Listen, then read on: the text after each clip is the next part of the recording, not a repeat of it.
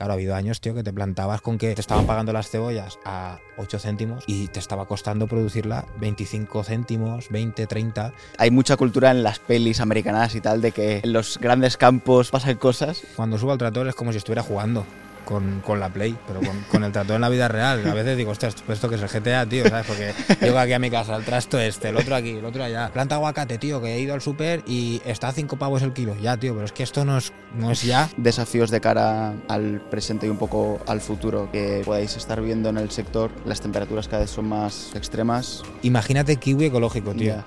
Te van a hablar y además te van a hablar por el simple hecho de que ponga eco. Que eso también me da mucha rabia en los momentos así complicados de ver que no salen los números, os llegáis a plantear decir, oye, quitamos... Sí, sí, sí.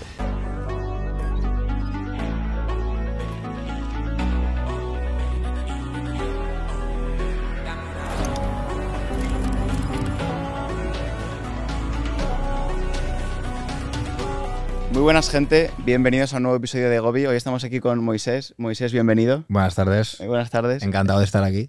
Gracias, igualmente. Bueno, Moisés nos ha abierto hoy eh, las puertas de, de, su casa. Estamos aquí con su, con su campo, con la porchera y todo.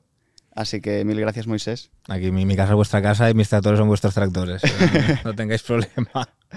Genial. Eh, en el episodio de hoy eh, tenemos a, a Moisés que, que, trabaja en el campo, es, es, agricultor y bueno, multiusos, hace eh, un montón de cosas que, que, ahora nos irá contando. Y la idea es un poco charlar de, de, del mundo del, del, campo, de la agricultura, cómo es eh, trabajar para, eh, para ti aquí, desde cuándo un poco lo ibas haciendo y que nos cuentes eh, tu historia y cómo te fuiste metiendo en este, en este mundillo. Así que, nada, Moisés, la primera pregunta es muy sencilla y es, ¿de dónde te viene un poco la, la, motivación o, o, la razón de dedicarte a este mundo? Pues bueno, realmente yo es que me he criado en el campo. O sea, casi que mis primeros recuerdos de verdad como personita que tiene recuerdos en su cabeza eh, es aquí mismo, sea, aquí trabajando en el campo, bueno, con mis, mis, padres trabajaban ya en el campo y tal y compraron esta casa aquí donde estamos ahora y yo me he criado aquí. Hubo un momento en el que vivíamos en, en, un pueblo cerquita de aquí, pero en esa casa no, no estuvimos mucho y yo ya de pequeñajo pues tendría pues 5, 5 años y medio y ya estábamos aquí. Y claro, me, me, he ido desarrollando aquí, yendo a la escuela, yendo al instituto, y al final es que muchas veces, por ejemplo, en la, una época más como el instituto, que eres más adulto y tal, yo muchas veces ya cuando volvía del instituto, pues bueno, lo que, en lugar de hacer los deberes, me subía al tractor. Yeah. Porque me divertía también más eso en ese momento que, que quizás hacer matemáticas. Bueno, por ejemplo, mates, yeah. digo matemáticas porque matemáticas siempre he sido bastante nulo. Entonces... Pues eso, ahí empezó un poco todo. Luego de repente pues te haces mayor y dices, hostia, pues de, de lo que yo estaba disfrutando y jugando, pues ahora estoy viviendo. Uh -huh. Va un poco pues enlazado en eso. No ha habido tampoco ningún tipo de, de, de dirección de repentina, decir, hostia, me dedico ahora a esto uh -huh. o ahora tal. Viene un poco. Ha sido algo como muy natural de, de sí, donde sí, sí, te has un proceso, criado, sí, sí, tu sí, familia. más, más lineal, más, más eso, pues más natural como tú dices. Vale, ok. Y Moisés, a día de hoy, después de este largo recorrido, habiendo pasado por diferentes etapas y fases, a día de hoy, eh, ¿a qué te dedicas exactamente o cuáles son un poco eh, tus labores en, el campo, en la agricultura? Claro, pues mira, como te he dicho antes fuera de cámara, ¿no? Eh, realmente yo me, me implico más en, sobre todo también por lo que tú me viste en Instagram, sobre todo me tiro muchas horas con el culo sentado en el tractor, ¿no? Se hace un poco de todo, muchas veces pues me toca regar, pues vamos a regar, eh, toca ir a plantar, pues vamos a plantar, ¿no? Toca ir a, a sacar eh, alcachofas o, o, a cosechar lo que sea o a cortar naranjas y hacemos un, hago un poco de todo, pero sobre todo mi labor eh, fundamental básicamente, porque en mi casa no estoy yo solo, estamos pues mis padres, mi hermano, y nos dividimos un poquito las tareas, pero yo me implico más en la parte de lo que es el tema de, del tractor y tal, y de preparar la tierra para plantar lo que sea, o de pulverizar para cualquier uh -huh. cosa, y va un poco por ahí mi, mi, mis labores específicas. Ok. Eh, ¿Cómo sería un poco el proceso desde que, digamos, tenéis eh, la semilla de lo que vayáis a plantar eh, hasta que el, el alimento crece y se puede comercializar de puertas para afuera? Pues a ver, normalmente, por ejemplo, la naranja es una cosa curiosa, porque la naranja al final estás en un ciclo que es casi anual, porque aquí lo que tengo detrás se va a cortar, que son mandarinas, eh, pues esto igual lo cosechamos en, en diciembre o en enero, eh, y hasta el siguiente enero, el siguiente diciembre, pues eso, no, no vas a volver a, a, recolectar. Entonces, durante el año lo que se hace, pues se hacen las podas, se mantiene el manto vegetal limpio, eh, se pulveriza para las plagas que, vengan este año, tal. En el caso de la hortaliza, por ejemplo, ahora como te he dicho antes también, eh, pues por ejemplo nosotros plantamos mucha col también, pues, pues igual plantas ahora la col, ya está de aquí mm, dos meses y medio, tres o cuatro, dependiendo de la, de la simiente que lleves, eh, pues empiezas a, recolectar. Durante ese tiempo lo que te haces, te encargas del mantenimiento todo el rato. Ok, vale. Luego, eh, Moisés, me llama mucho la atención eh, cómo es un poco la, cadena de distribución de los, de los alimentos, de, las, la fruta, la verdura, lo, que plantéis, desde que vosotros la plantáis, pasan estos meses de los que hemos estado hablando en el que el alimento va creciendo eh, hasta que una persona en su casa puede disfrutar eh, de esa alcachofa o de esa naranja. ¿Cómo son esas, esa cadena de distribución? Por, por, cuánta gente pasa? ¿Cómo se va distribuyendo y demás? A ver, en, en, nuestro caso, por ejemplo, te diría que a lo que estamos nosotros ahora enfocados nosotros en el tema de la, de la hortaliza, te diría que casi que es lo más directo al consumidor, en mi caso, que, que se puede llegar a, alcanzar, porque yo, por ejemplo, llevo al mercado, como te he dicho, y ahí prácticamente en este caso, al mercado al que yo voy, eh, los distribuidores de esa mercancía, porque yo no vendo directamente mi producto, sino lo llevo a otro, a otro sitio que ellos, como te he dicho antes, pues se llevan su comisión y lo venden. Esa gente que se lo compra, pues igual va directamente pues, a un restaurante, a una frutería local del pueblo, eh, o incluso directamente al, al, consumidor. Pero digamos que en las grandes superficies sí que es más locura, si quieres que indaguemos ahí. O sea, quizás ahí pasa por por cinco o seis procesos hasta que ese producto, por ejemplo, llega al, destino. Eh, que eso suele pasar más con, productos más como pues, las naranjas que hemos hablado antes o patatas, cebollas, cosas que son más a nivel industrial con, más... Eh, con más volumen, pero lo que son, eh, por ejemplo, lo que yo hago ahora, pimientos o cuando venga la alcachofa, igual pasa por dos manos y va directamente al, sitio. Es, es, relativo eso realmente, pero a nivel industrial ya te digo que seguramente pase por más manos, a nivel de del pequeño círculo en el que nosotros nos movemos y es lo más directo que se puede llegar al consumidor. Porque yo tampoco ni hago exportación ni nada. Claro, vosotros es producción más, más local. A nivel local, claro, claro, claro, exactamente. Ok, vale.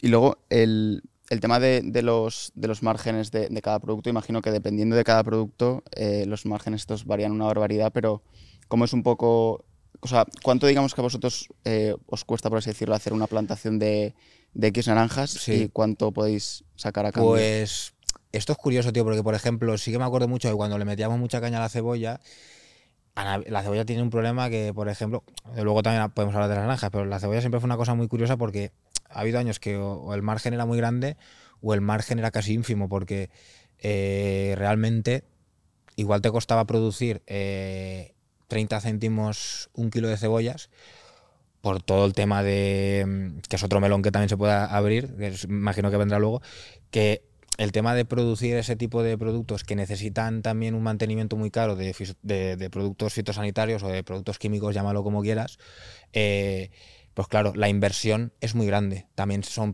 son eh, digamos, productos que necesitan también mucha agua. El agua también está muy cara. Si no te toca eh, regar de, de, sequía, que normalmente el, agua es gratis, entre comillas. Aquí, por ejemplo, regamos con, motor. Y aquí yo he visto facturas de hasta 40, 45 pavos, casi 50 eh, la hora. Hostia. Ostras, es que es tela. O sea, si, si, tú estás en un campo grande o en un campo medio grande y necesitas 5 o 6 horas para regar, es que necesitas casi todos los. Cada vez que vas a regar son 700 euros.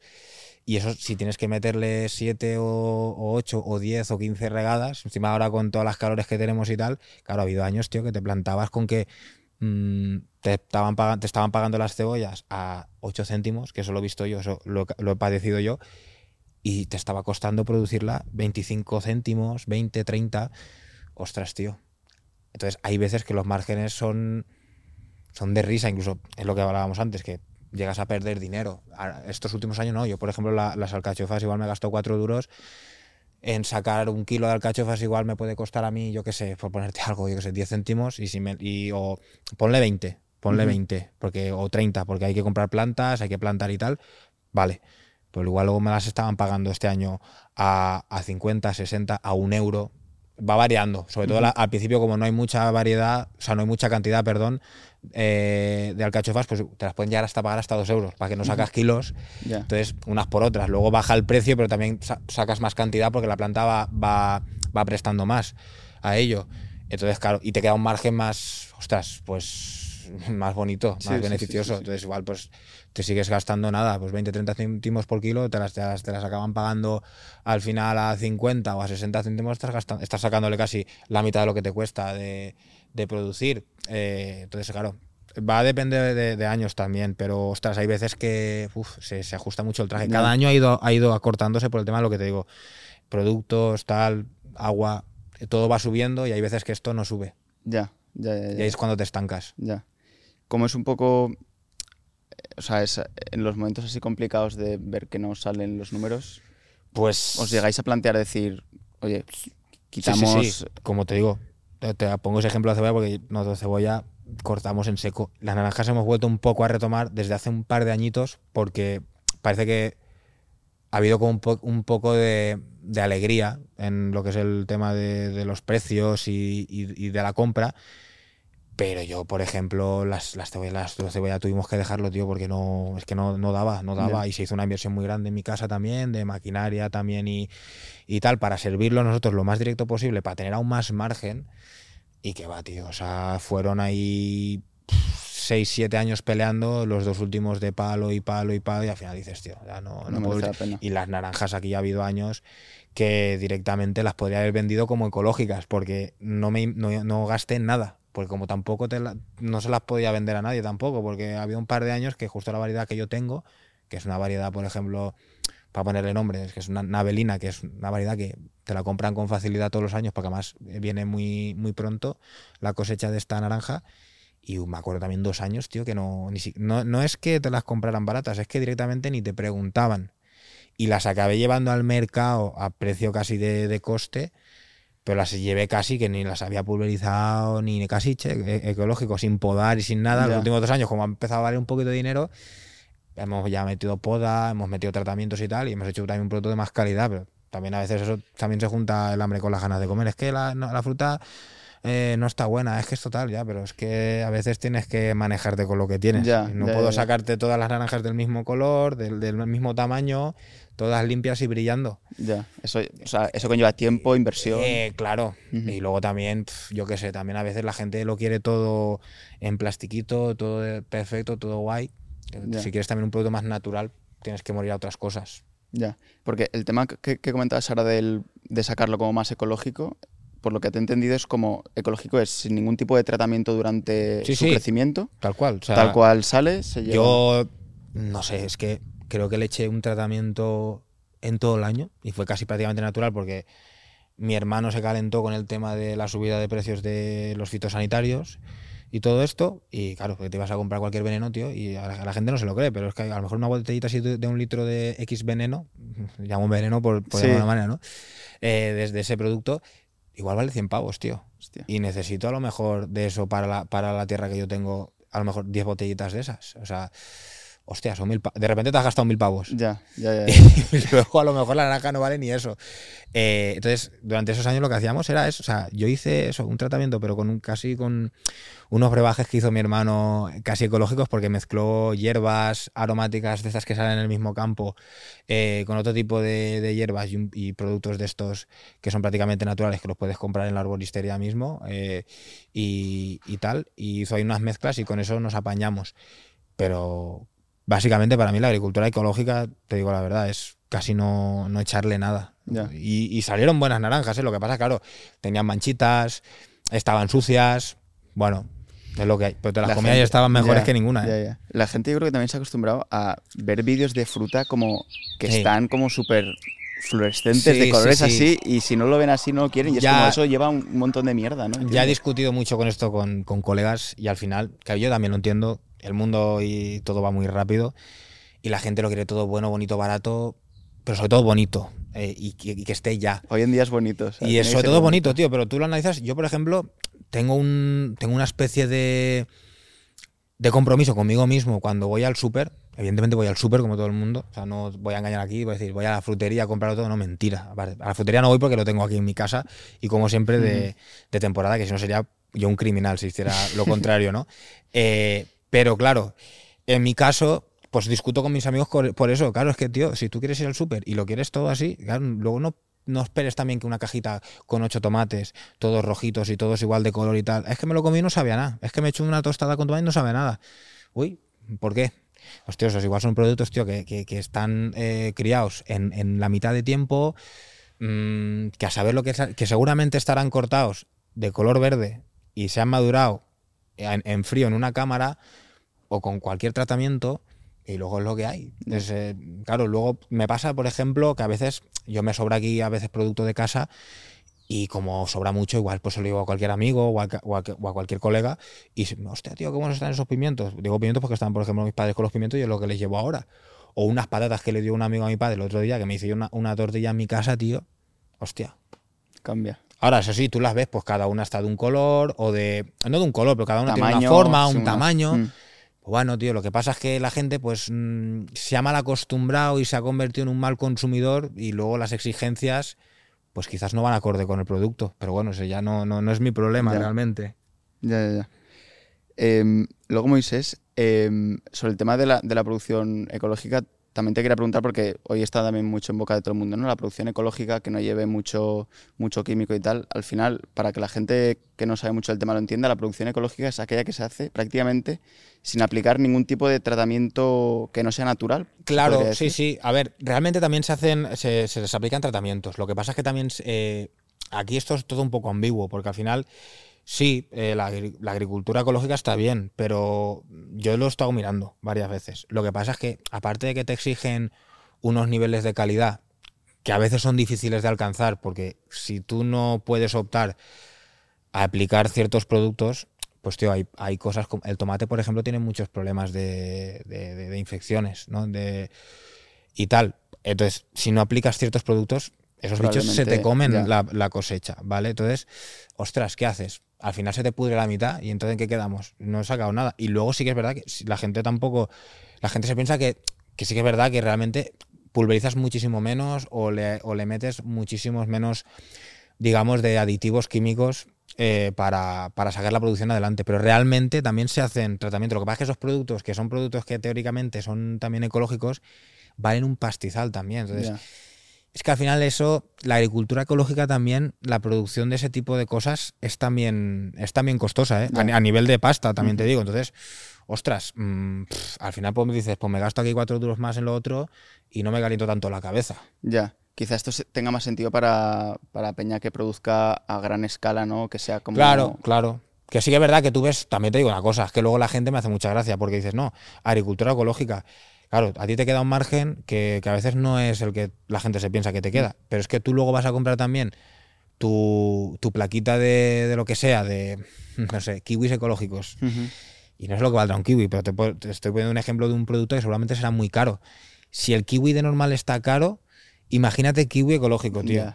Te van a hablar y además te van a hablar por el simple hecho de que ponga eco. Que eso también me da mucha rabia.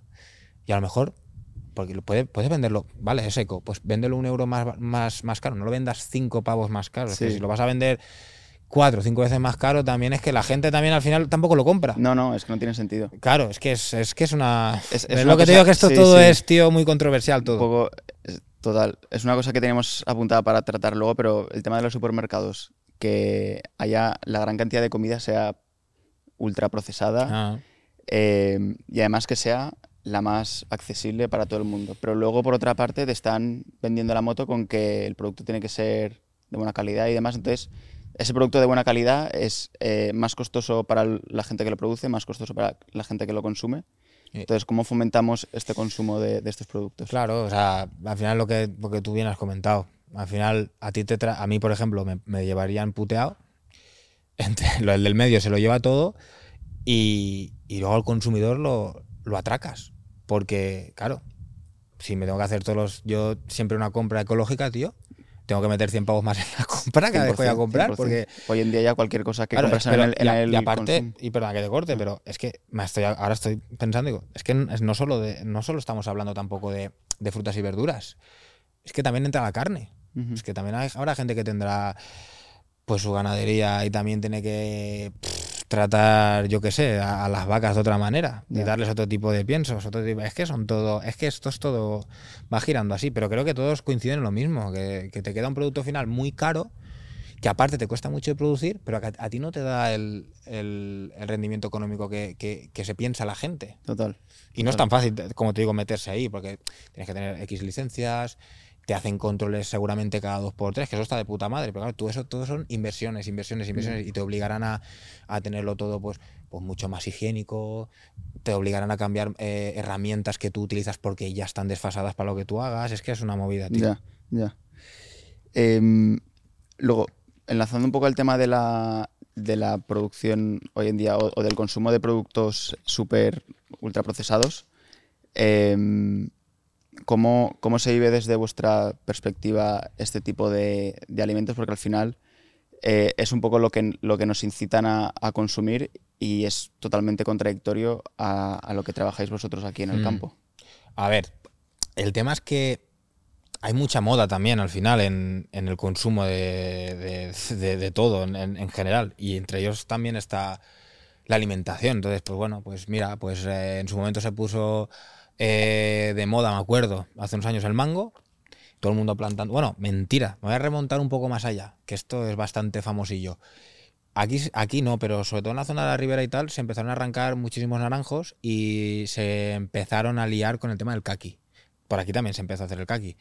Kaki, kaki, kaki, kaki, kaki. ¿Qué pasaba? Pues que el kaki, el que se inventó lo del kaki aquí en Valencia, pues lo acertó, pues, pues igual hace 20 años atrás. Pero ¿qué pasaba? Que cuando eso empezó a dar sus frutos, todo el mundo a rebufo. Voy a plantar kakis, tal, voy a quitar los naranjos, porque claro, los naranjos sí que es verdad que empezaron a pegar un bajón que te cagas y no salía ya tan, tan económico. Pero como veo al de al lado que está ganando dinero, me voy a, copiar y lo voy a meter yo. Pero claro, tío, hay que pensar que eso, para tú tener una producción real, realista eh, y económicamente, digamos, ¿Viable? viable, tío, tú tienes que crear el árbol y, hacerle produ- y hacerlo producir. Y esto no es, no es así. Entonces, igual necesitas 10 años realmente para empezar, o para empezar quizás 5 o 6, pero para, para tú llegar a ese punto de decir, ahora sí, igual son 10 años.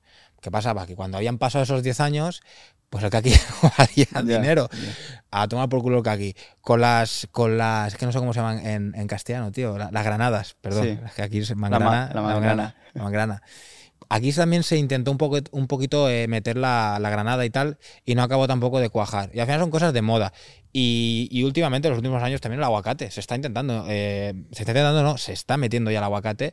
De hecho, por aquí cerca de mi casa, detrás de, la, de las montañas en las, que, en las que estamos aquí cerquita, zona de Náquera, Serra y tal, hay un par de fincas que yo he visto que, que lo están metiendo. Pero claro, también son frutas, tío, que al final, bueno, no sé si creo que el aguacate será más fruta. Mm. Eh, también son productos, tío, que necesitan mucha agua, es, una, es algo casi semitropical o tropical. Aquí si pega una helada fuerte, buah, eso se, se puede, de un año para otro te, te mata las plantas. De hecho, por eso a veces me preguntan, ostras, ¿por qué tienen las telas esas tan, tan, porque les ponen una, una tela térmica, que eso lo que hace que es que el viento, ese frío que entra en invierno, esas Mm. rachas de viento, No pase. para que no pase y que no lo, y que no lo, y que no lo hiele. Y, y claro que es todo muy bonito, sí, tú vas al aguacate, a la gente lo que ve, esta planta aguacate, tío, que he ido al súper y está a 5 pavos el kilo. Ya, tío, pero es que esto no es, no es ya, ¿sabes? Entonces, al final, ¿qué pasa? Pues que tú te refugias, como en el caso de mis padres, que son los que realmente llevan el cotarro, pues en los básicos de toda la vida y en, en el día a día. Estas cosas así a futuro y tan de este, de este tipo de, de extravagancia, por decirlo de alguna manera, como son frutas prácticamente tropicales, que aquí no se han visto nunca o no se solían ver hasta ahora, es que te la juegas, tío. Y. Es que tienes que hacer también inversiones grandes y tal, porque si ha- si hago poco no me da para más. Si hago mucho, A lo eh, mejor me lo como. a lo mejor me lo como y, y me quedo en bragas. Hostia.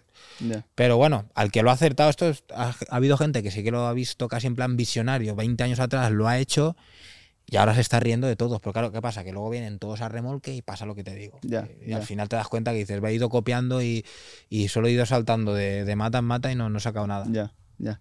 El tema de, de plantar alimentos que no sean autóctonos de la zona, eh, ¿es, ¿es viable o complica mucho la producción? de- No, a ver, lo que pasa es que es lo que te digo. Si, si tú en ese momento tienes paciencia y tienes tiempo y tienes un trozo de tierra donde tú puedas tener la tranquilidad, porque hay veces, a mí, por ejemplo, yo la- tierra que llevo prácticamente es tierra que yo alquilo o que incluso me dan, porque muchos de los naranjos que llevo, por ejemplo, me los han ofrecido en plan, quédatelo tú, porque si no yo lo voy a dejar perder. Y me han ido ofreciendo tierra. Entonces, ¿qué pasa? ¿Por qué te digo esto? Porque tú también a veces que si yo no tengo un campo en el que tengo la seguridad, a lo mejor voy a tener un contrato de 10, 15 años para estar ahí, ya me ha pasado alguna vez que me he metido ahí y he hecho una inversión grande, por ejemplo, para recuperar unos naranjos y cuando he ido a sacarle ya cosecha, de verdad me han tirado.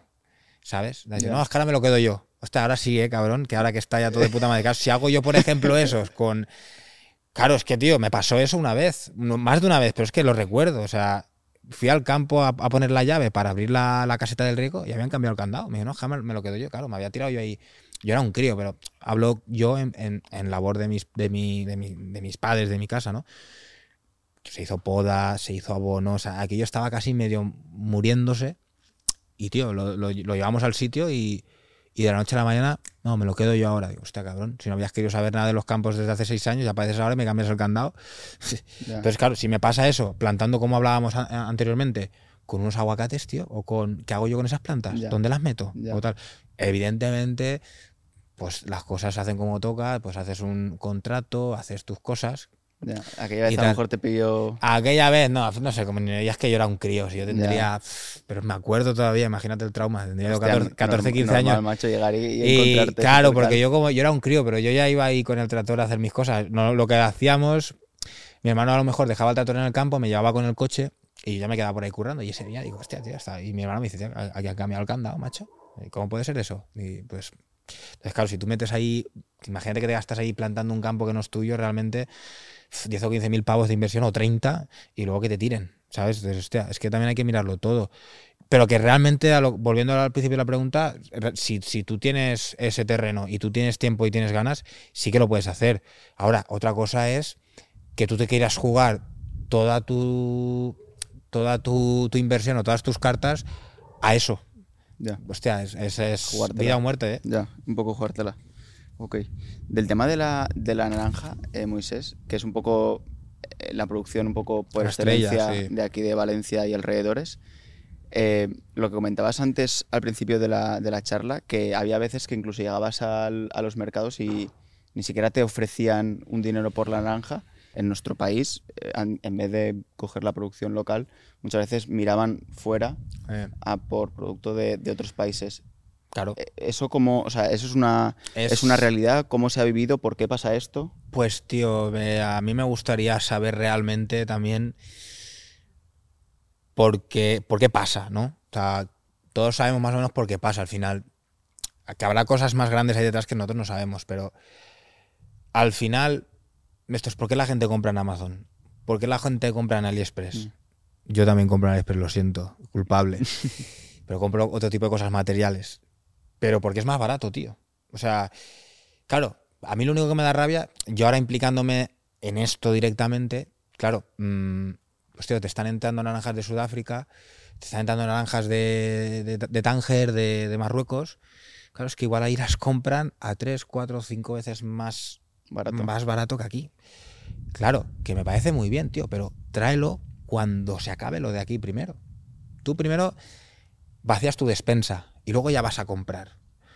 No tengo mi despensa llena, compro aquí, o sea, compro fuera y luego lo que tengo en la despensa lo tiro fuera.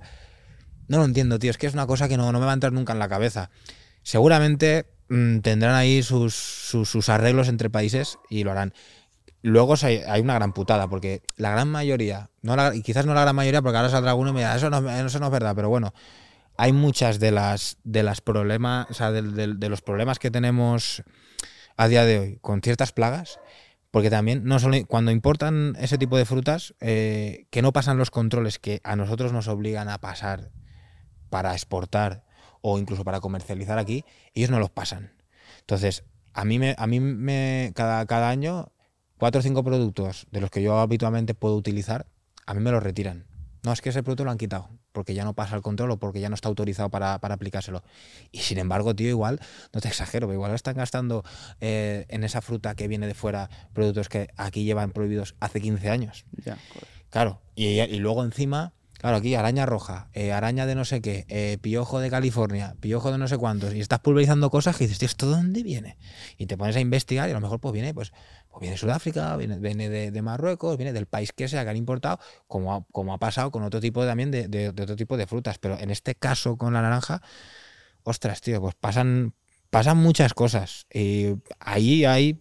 Ahí tendrías para hacer un podcast con alguien que es, realmente eh, haya hecho esa investigación, porque además algún reportaje se ha hecho en la tele, lo que pasa es que cuando lo ves y lo ves desde el prisma desde el que yo lo veo, sé que está muy sesgado, porque hay mucho politiqueo y hay muchas cosas que no les interesa que sepas o que la gente sepa. Pero es, es- es una movida gorda. Nunca Sí. lo sabremos. Ok, Moisés. Luego también tenía por aquí apuntada una pregunta que es, bueno, al final el, el fenómeno de la tecnología eh, va llegando y va Mm. apropiándose de, de cualquier sector. eh, también lo hace aquí en la agricultura y en el campo. Y, y un poco cómo habéis vivido vosotros desde vuestra perspectiva la llegada de la tecnología, si tenéis alguna nueva forma de tratar los campos, de cultivar, de recoger, de podar, gracias Sí, a sí, esto. sí, sí, claro. A ver, eh, ahora, por ejemplo, antes hacía el. Hasta hacía, no, y se sigue haciendo. El libro de campo. Básicamente lo que, lo que te exige muchas veces con el tema del libro de campo es que tú, cuando vas a presentar tu, tu cosecha, de lo que sea, o, o vas a llevar, por ejemplo, alcachofas, mm, patatas, lo que sea, tú tienes que apuntar en ese libro de, campo las fechas con los tratamientos que les has hecho y todas esas cosas, cuándo has cosechado, cuánto tal y qué cual. Entonces, ahora, eso, por ejemplo, ahora ya prácticamente, a la gente mayor quizás lo sigue haciendo así, pero eso está todo ya automatizado y está todo, digamos, eh, Digitalizado. digitalizado, perdón, exactamente. Entonces, eso va todo en el móvil. Tú tienes un libro de campo que no deja de ser una aplicación. Entonces, lo pones todo ahí, ya está de puta madre porque lo guardas y no tienes ni que estar buscando papeles ni tal. Luego, por ejemplo, para medir campos, yo llego a un campo y ¿cómo puedo saber yo que un campo cuántas anegadas tiene, cuántos metros tiene? Yo uso una aplicación que lo usa ya muchísima gente, eso ya, ya lleva bastante tiempo usándose, que es el SIGPAC, que yo me meto aquí, va por GPS, a mí me localiza mi posición y, y me, y me saca me saca en el mapa Las medidas. las medidas, y me saca el mapa, eh, el dibujito del campo en el que estoy. O sea, es, es increíble. Y luego aquí porque no se utiliza, porque aquí es todo prácticamente minifundio y yo no me dedico a ni a, ni a la gran producción, ni a campos grandes, ni nada. Pero hoy en día, por ejemplo, los tractores llevan su GPS para tirar líneas rectas. Es que hay campos que igual te vas a la mancha y tienen un kilómetro de largo. Entonces eso, tío, va con GPS.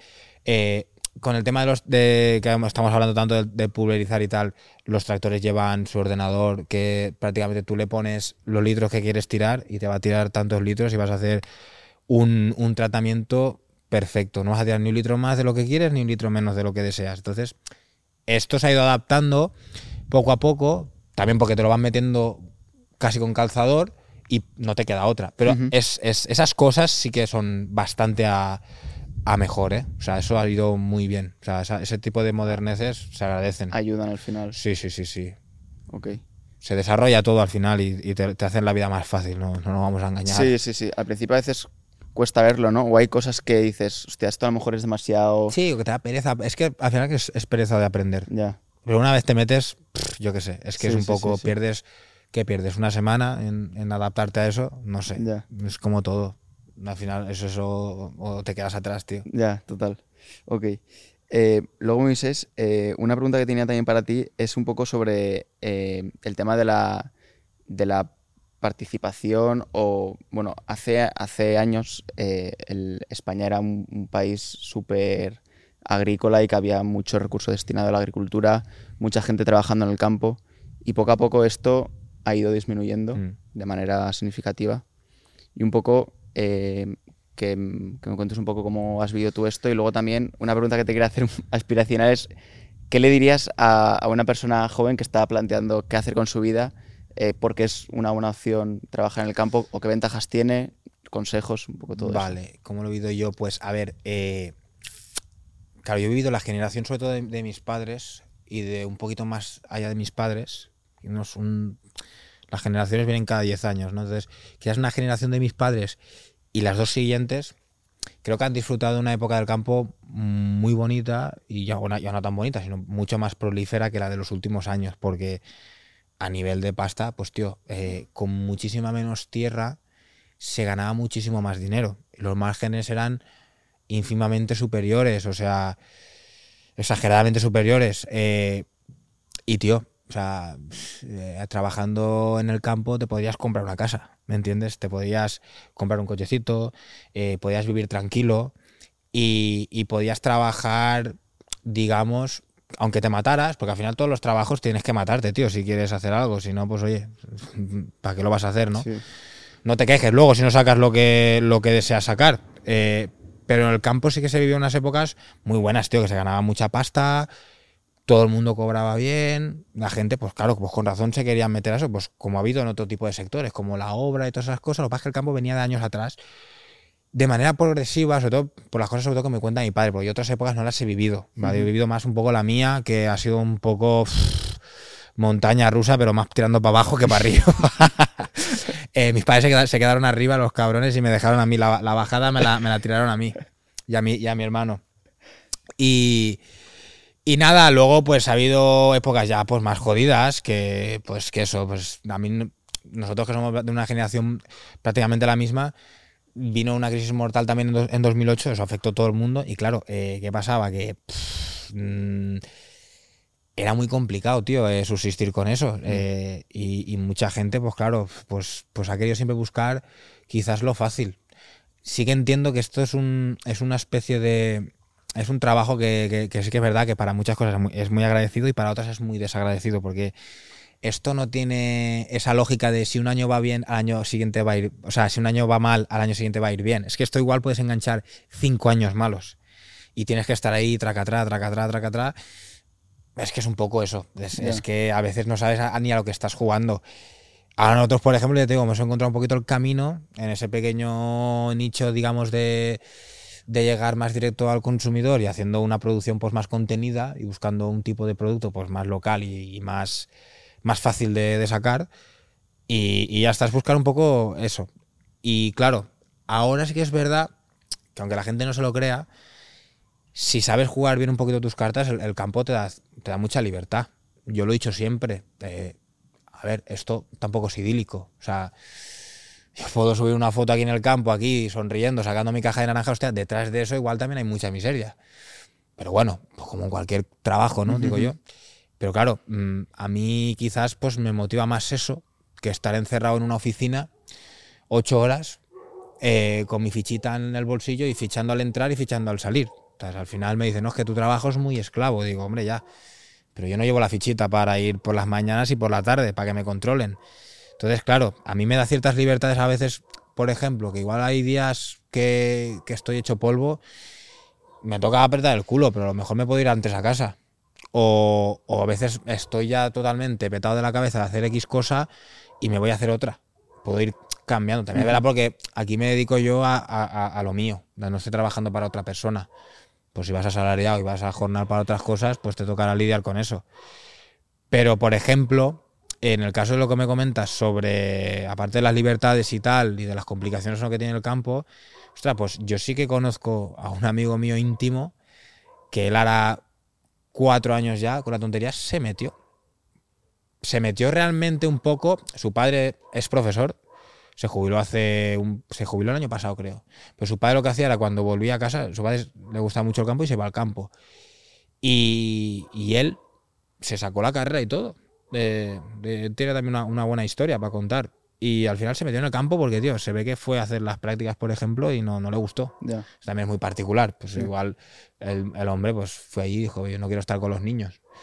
Y, y al final se metió con el campo y el, el hombre está contento. Y él, por ejemplo, él, él aún vende más directo, porque él vende directamente a- al consumidor. Él sí, que, él sí que defiende su producto. Él lo vende directamente al, al que lo compra. No lo deja y se lo venden y luego se aclara. Entonces, claro, eh, él me dice, tío, es que la gente no ve tampoco más allá de, lo- de los clichés. O de Ya. los- es que, no, es que el campo es muy duro. Es que el campo es muy sucio. Es la que el gente campo... se imagina que tienes que estar con una azada. Sí, la gente, por lo que yo hablo siempre, horas. claro, a veces alguna vez ha venido aquí alguien a hacerme cualquier em, arreglo de papeles o, o hacerme alguna inspección, que una vez me hicieron una inspección aquí en el campo, por tema de, de papeleos y tal, que tenían que comprobar que estaba, estaba todo correcto, y en fin, por no dilatarlo mucho más, Pues viene una chica joven que venía de la oficina y me dijo, hostia, tío, pensaba, pensaba que ibas a ser. Me imaginaba otra cosa. Digo, hombre, ya, digo, pues lo siento, no tengo 50 o 60 años, voy con el gorro de paja, la camiseta rota y tal. Llevo los vaqueros rotos, pero porque es de moda, ¿sabes lo que te quiero decir? Lo único que llevo roto ahora mismo. Entonces, que al final, tío, hay mucho. Hay mucha falsa imagen Sí. y tal. Y esto es un poco, pues, oye, como todo, tío. Si gente joven hay, lo que pasa es que sí que es verdad que aquí, quizás en este sector hay que buscarla más. Es más complicado. Que la gente se motive ahí, hostia. Es que también las leyendas que te cuentan, que son más leyendas que otras cosas, pues a veces cuesta decir, hostia, me meto ahí. Y sí, es, sí que es cierto que también te digo que ya no solo eso, si tú no tienes a alguien en casa que te lo ha enseñado de verdad, no te puedes llegar a imaginar lo que es y a lo mejor eso da, da mucho miedo. Entonces, claro, también la gente, lo que te digo, que también a veces se busca mucho el dinero fácil. Ya, Ha habido otras épocas en las que otro tipo de sector te han dicho, "Oh, métete aquí que te vamos a dar 2.000 pavos al mes. sí, sí. Solo tienes que matarte ahí y deslomarte. Pues, va, te metes y ya está, y luego te revientas ahí uno, dos años o cinco y, y luego qué, Ya. ¿qué hacemos luego? Ya. Es complicado. El campo lo que pasa es que tiene muchos factores que no dependen de ti a veces, como son, el otro día cay- ayer cayó una lluvia que te Mm. cagas, pues, pues tuve la suerte que no cayó piedra, igual cae piedra y me revienta la- las, las naranjas. Ya. Muchas cosas, pero eso da un poquito de vida. Claro, eso te iba a decir que al ¿sabes? final es un, es un curro eh, muy, muy dinámico. O sea, para la gente que le mole Sí. la marcha, hay mucha gente que no puede estar eh, ocho horas en una silla No, delante no. de un ordenador. Yo no puedo. Hay tío. muchísima gente que, que- que no, que no puede y, y eso para ellos realmente es, es, es un, coño, un castigo o, Sí, o sí, un sí. trabajo súper súper duro. Es dinámico, es variado, puedes hacer un montón de, un montón de tareas. Eh, es divertido, o sea, tiene parte de, coño. Luego Mm. también el, el fin, ¿no? Coño, que estás produciendo alimentos de buena calidad, algo tuyo. Algo tan básico y tan placentero como comer, como comer bien Sí, sí, no sí. sé, coño, al final es ir un poco más allá de, del buscar lo que decías, el dinero fácil, pero al final yo creo que no, si, si no haces las cosas con un, con un propósito, Claro. ahí por lo menos también me cuesta. Yo, tío, también te digo una cosa. Mm, Yo hay veces, esto es, para mí creo que es peculiar, y digo peculiar porque no es tan fácil encontrarlo ahí fuera, ¿no? Entonces, yo, tío, hay días, yo tengo días de mierda como todo el mundo, y dices, tío, eh, me podría meterle hostias ahora al tractor y le pegaría fuego a todo. Pero luego hay días, tío, que por ejemplo, pues me lo paso bien también currando. A mí, a mí yo cuando subo al tractor es como si estuviera jugando. Con, con la Play, pero con, el tractor en la vida real. A veces digo, ostras, esto que es el GTA, tío, ¿sabes? Porque llego aquí a mi casa, el trasto este, el otro aquí, el otro allá. Que bueno, que ni todo es tan bueno ni todo es tan malo, pero hostia, hay días que también me divierto. Sí. Yo qué sé, es un poco pues. Joder, que hay veces que también te aporta cosas, te aporta cosas buenas. Que las cosas malas también te aportan cosas que tú vas formando como persona Mm, y que te van curtiendo. claro. Porque luego la gente también, pues eso, yo como desde pequeño he visto también cosas no chungas, pero he visto la vida real un poco más de cerca. Y sé también, como diría mi padre, lo que vale un peine, ¿no? Que a lo mejor aún no, pero ya he visto cosas y, te adaptas y ves que la vida, pues eso, porque es, a veces es un poquito más joya de lo que, de lo que la gente se piensa. Porque, a ver, yo me puse a currar con 17, 18, entonces, claro, la gente hoy en día, tío, se mete en una carrera que a lo mejor no sabe ni si le gusta, la terminas, tienes que hacer un máster, de repente te plantas con 27 años y dices, hostia, no sé hacer nada, tío. Ya, ¿qué hago ahora? Hostia, es que eso es complicado, que no me, que yo no, yo no hago apología tampoco de no estudiar, es que hay, que estudiar y hay que formarse. El problema es que muchas veces nos metemos a ello sin saber realmente a lo que nos queremos dedicar. Mm, Y yo no sé tampoco si el día de mañana me voy a seguir dedicando a esto, pero a día de hoy, pues bueno, le encuentro, le encuentro lo que tú has dicho, le encuentro un fin. Por más meterte en cosas que dices, hostia, voy a ir ambulando y ¿hasta cuándo? Ya. ¿Sabes? Sí, Sin sí, saber sí. a dónde. Cuesta, cuesta saber, y más es- a esas edades, eh, saber lo que quieres. Y también un poco yo creo que en, en el ámbito educativo de colegio y demás, tienes las asignaturas que tienes Mm.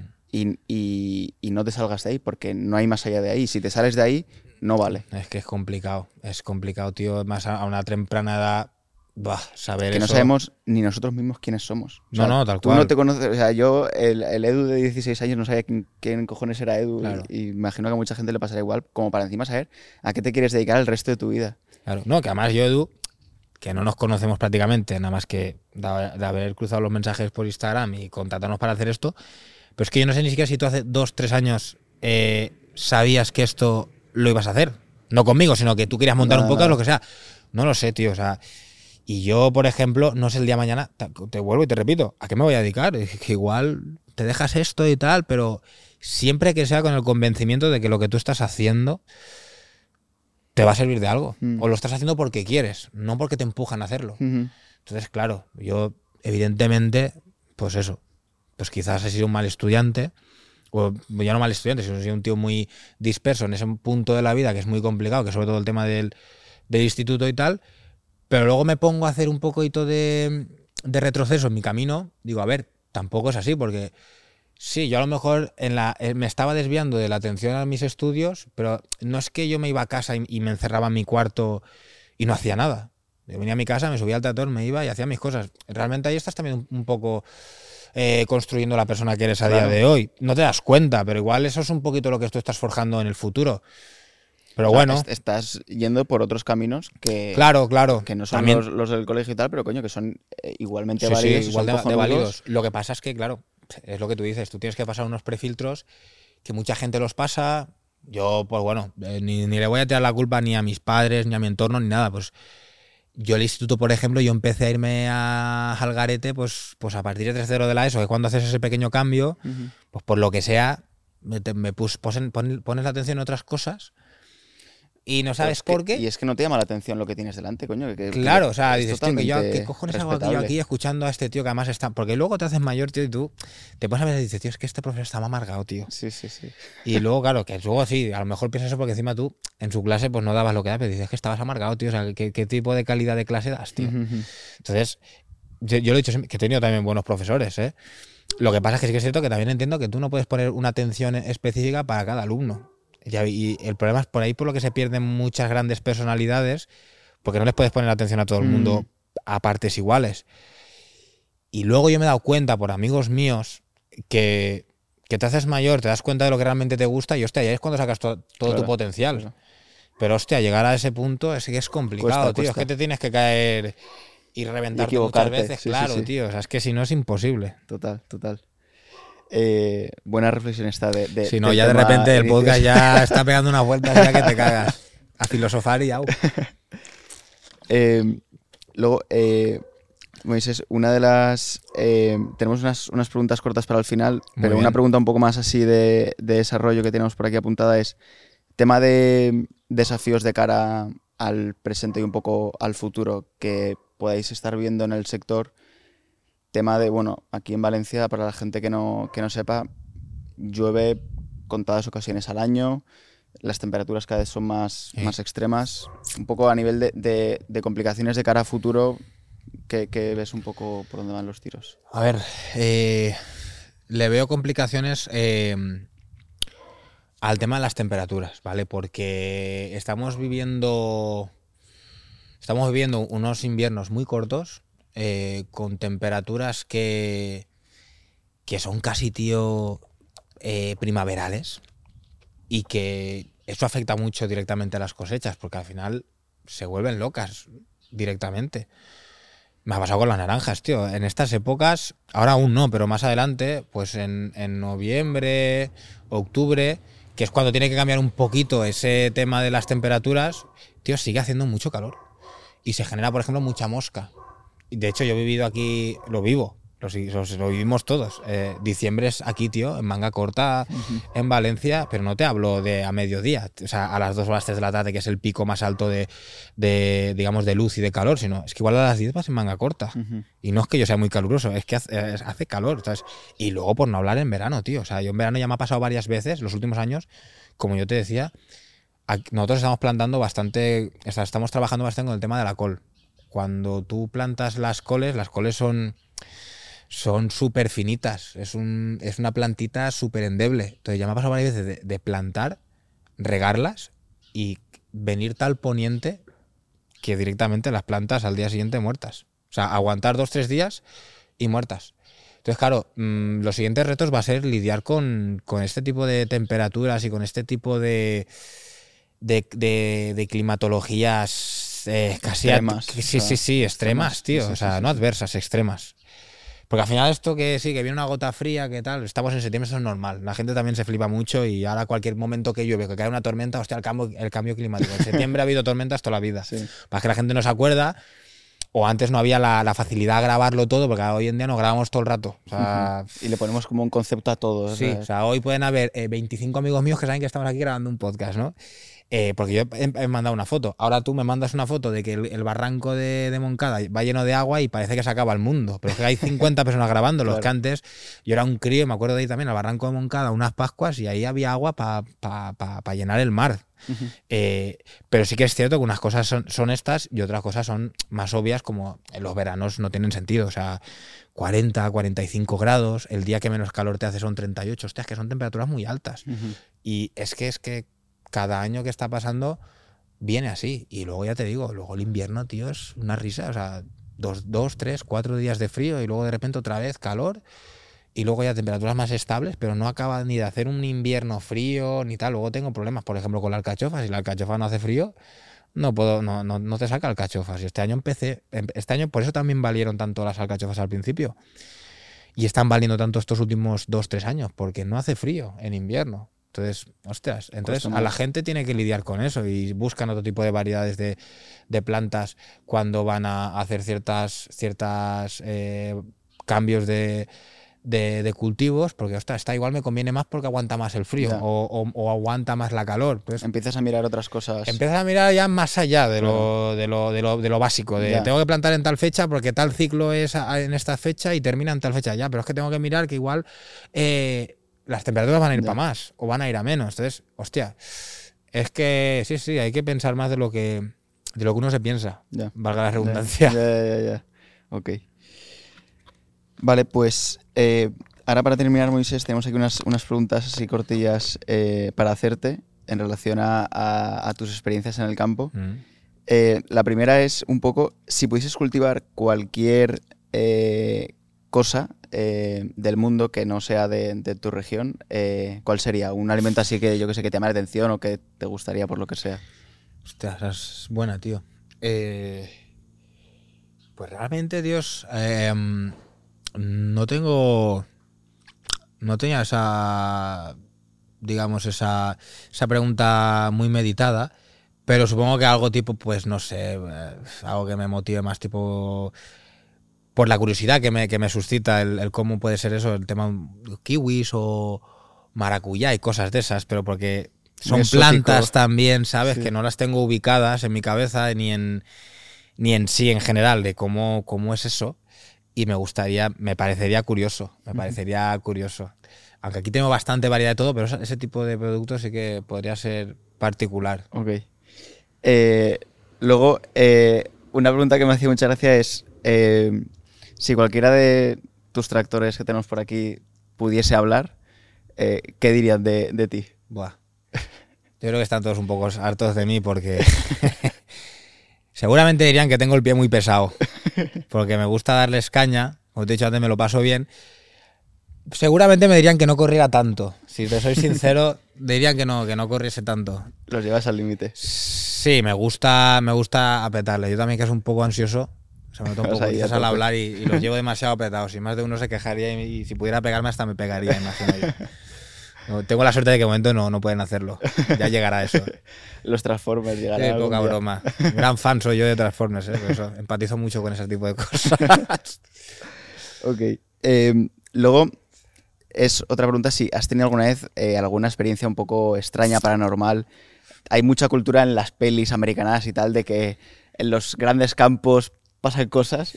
Si nos puedes contar un poco tu experiencia. A aquí. ver, esto ya es más a nivel español, ¿no? Más que americano, pero sí que pasan cosas. Eh, pero así random, cuando, cuando leí tú un poquito el, el texto con, con la premisa de lo que iba a ser esto, era esa pregunta dije, tío, así algo random que me acuerde y tal. Y hostia, no me acordaré yo así de nada paranormal. Y, y me quedé pensando y dije, hostia, ¿cómo que no, tío? Pues me pasó más ha- hace relativamente poco, porque no hace ni un año. Y en, ah, en- en Reyes, tío, estaba yo acabando, me tiré como dos años preparando un campo entero eh, para dejarlo de puta madre, para, para plantarlo y tal. Y ahí hubo mucha faena que hacer y como lo estaba yo solo, pues yo piano piano iba haciéndolo. Y ya cuando lo estaba acabando, como te he dicho antes también fuera de cámaras, pues tío, allí hay una zona en ese campo que no sé por qué leches se puso de moda hacer el tema de fiestas, ¿no? Las, las buenas conocidas como raves. Y yo me voy un sábado por la mañana, tío, allí estaba nivelando el campo y ya es lo que te he dicho antes, lo estaba ya terminando y entro al campo Y yo noto algo raro, digo, tío, eso de ahí que parece un bulto y tal. Y, me quedo así, parado con el tractor, nada más entrar por la mañana, un sábado ¿eh? por la mañana. Y me quedo y digo, tío, es una persona, tío. O sea, era un tío que estaba tumbado. Claro, yo digo, una de dos. Eh, o está durmiendo la mona o está muerto. O la da un No, o no lo sé. De hecho, hice la preventiva y le di una vuelta con el tractor. En plan, a ver si este se despierta. No se despertaba, tío. Llamé a la poli y pasa esto. Y yo seguía currando, pero el tío estaba ahí sin moverse. Y yo también, rollo loco, en plan, yo voy a hacer aquí como aquí no pasa nada. Pero ahí hay un tío ahí tapado y tampoco me, atrevía a acercarme. Ya. Al final vino la poli. Y el tío se, lo- se levantó. Se ve que algún colega o alguna colega se, lo- se le olvidó que tenía un amigo ahí. Se lo dejaron. Medio, y además es que son las Reyes. Y así como hablábamos antes del cambio climático y tal, justo esos fueron de los días más fríos del año. Yo no sé ese tío, la mezcla que llevaría dentro para, para subsistir allí, porque yo me hubiera muerto seguramente. Y el tío así, una sudadera y tumbado, se agachó la cabeza, se subió al coche de la policía y se lo llevaron. No sé cómo quedaría. Eso es de lo más random así que me, ha- Sí. que me ha ocurrido últimamente. Ha sido, ha, ha sido eso, o sea, cosas paranormales y tal. A ver, tuve una, tuve una vez un tractor que se movía solo. Pero eso al final salió la tecla, por un lado, que era que tenía un fallo electrónico. Porque antes de tener el que tengo ahora, el que más uso, estaba cambiando de apero, Mm. tío, y me bajé del tractor y iba a enganchar. Y no te exagero, de repente el tractor, tío, se empieza a mover hacia atrás, que casi me chafa. Hostia. De hecho, a raíz de eso, se fue directamente al taller, medio me lo arreglaron, y cuando volvimos a traerlo a casa y volvió a hacer eso, mi hermano directamente lo, le dio puerta, lo, le dijo, al, le dijo al del taller, quédatelo tú, lo arreglas bien arreglado, si quieres venderlo lo vendes, pero es que no quiero ni que venga a mi casa. Yo me cagué al principio, ¿sabes? Caminando solo, tío. no, me jodas. No, no, nada, nada. El espíritu del tractor. Sí, sí, sí. Ok. Luego, eh, si pudieses tener eh, un superpoder relacionado con la agricultura, ¿cuál sería? Buah. Pues con la agricultura, pues me gustaría, me gustaría poder controlar eh, la, la producción. O sea, me gustaría poder controlar en plan, ahora quiero más, ahora quiero menos. O sea, o ahora necesito más, pues más, claro que sí. Ahora está todo más caro, a tope de producción. O sea, ahora no vale nada, no pasa nada, recortamos. Así, ni tiramos más a la basura, ni nada. Entonces, me gustaría un poco eh, ser el poseedor de, de eso, de- de- del, del tiempo, ¿no? De, de decir, de, la producción, de ahora más, ahora menos. Ok. Lo tengo clarísimo eso. Ok. Luego, eh, ¿alguna historia así graciosa que hayas vivido aquí en, en el campo en, alguna vez? Aquí, pues, a ver, he tenido varias, tío, pero aquí en el campo es que te puede pasar de todo. De hecho, a ver, graciosas.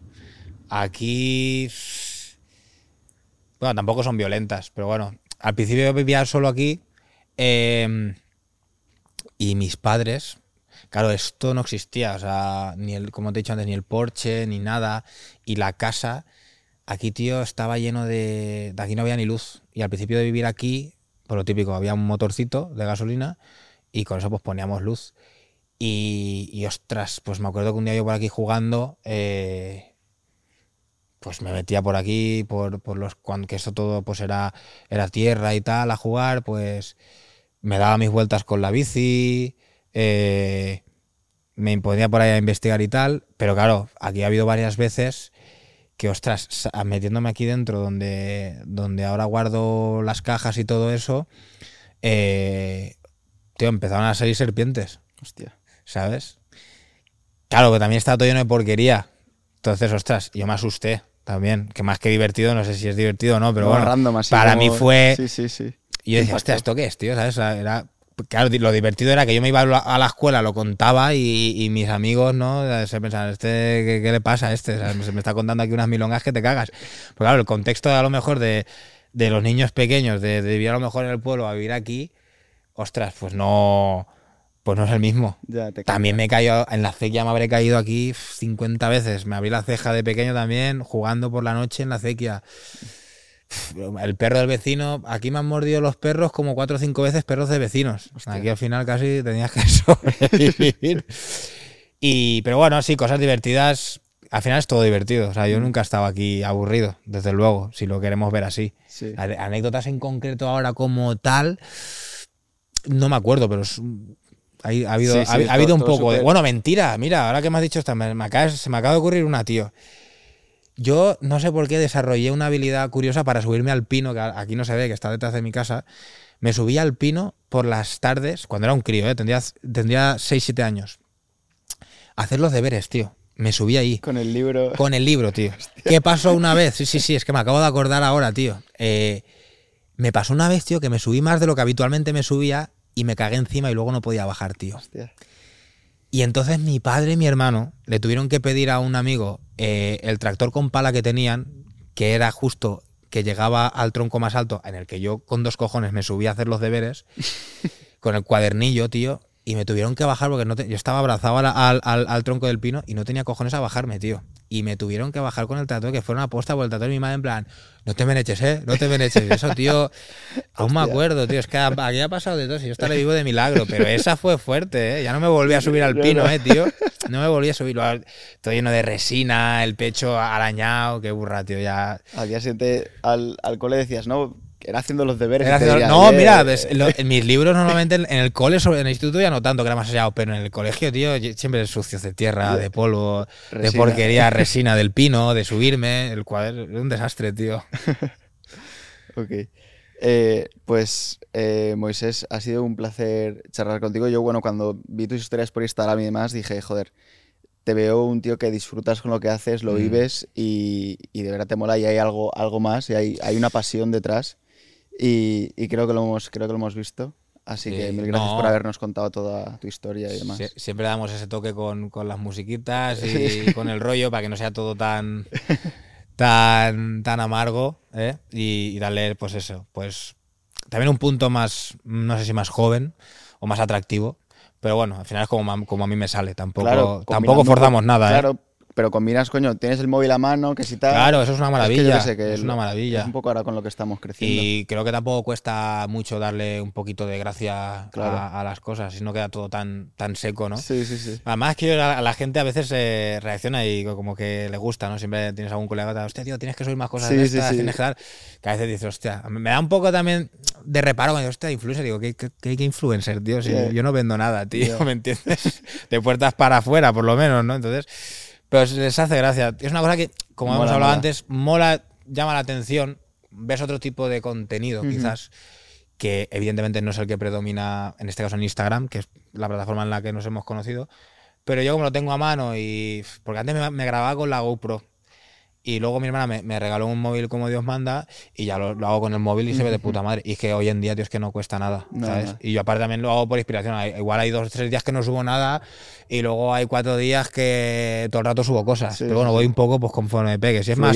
Sí. Sí, va casi más ligado con el estado mental en el que estás que con otra cosa. Tampoco tengo yo por contrato ni subir esto ni subir lo otro, ¿no? Entonces, nada, yo encantado. Encantado también de que me hayáis dado la oportunidad. Estaba un poco nervioso porque digo, a ver esto ver cómo sale. Digo, No, pero has hablado muy bien, tío. Gracias, tío. Gracias, que digo, a ver si suelto alguna, alguna No, no, tontería, no, ha estado, ¿sabes? ha estado- ha estado genial, tío. y me lo he pasado y nada, ojalá que, que, que también vosotros en vuestro camino, que sois también gente súper joven, que vayáis también buscando pues gente, digamos, peculiar y, y que, os, y que os motive también a, a seguir Sí, el sí. camino. Exacto. Gente que hace cosas eh, chulas, que a lo mejor no es lo Mm. que la gente está acostumbrada a ver, eh, pero que también es un mundo súper, súper interesante. Claro, no, y, sobre todo conocer lo que hay detrás realmente. Justo. Porque mucha gente ve cosas y no realmente no sabe lo que hay detrás. Se- se- solo se deja llevar por una imagen o, o por cosas Sí, que, ven en fuera. que también, es- que es lo que tú quieres enseñar, que es Mm. lo que te he dicho antes, que yo también puedo enseñar mucho y a veces que ni todo es tan bonito ni todo es tan, ni todo es tan feo.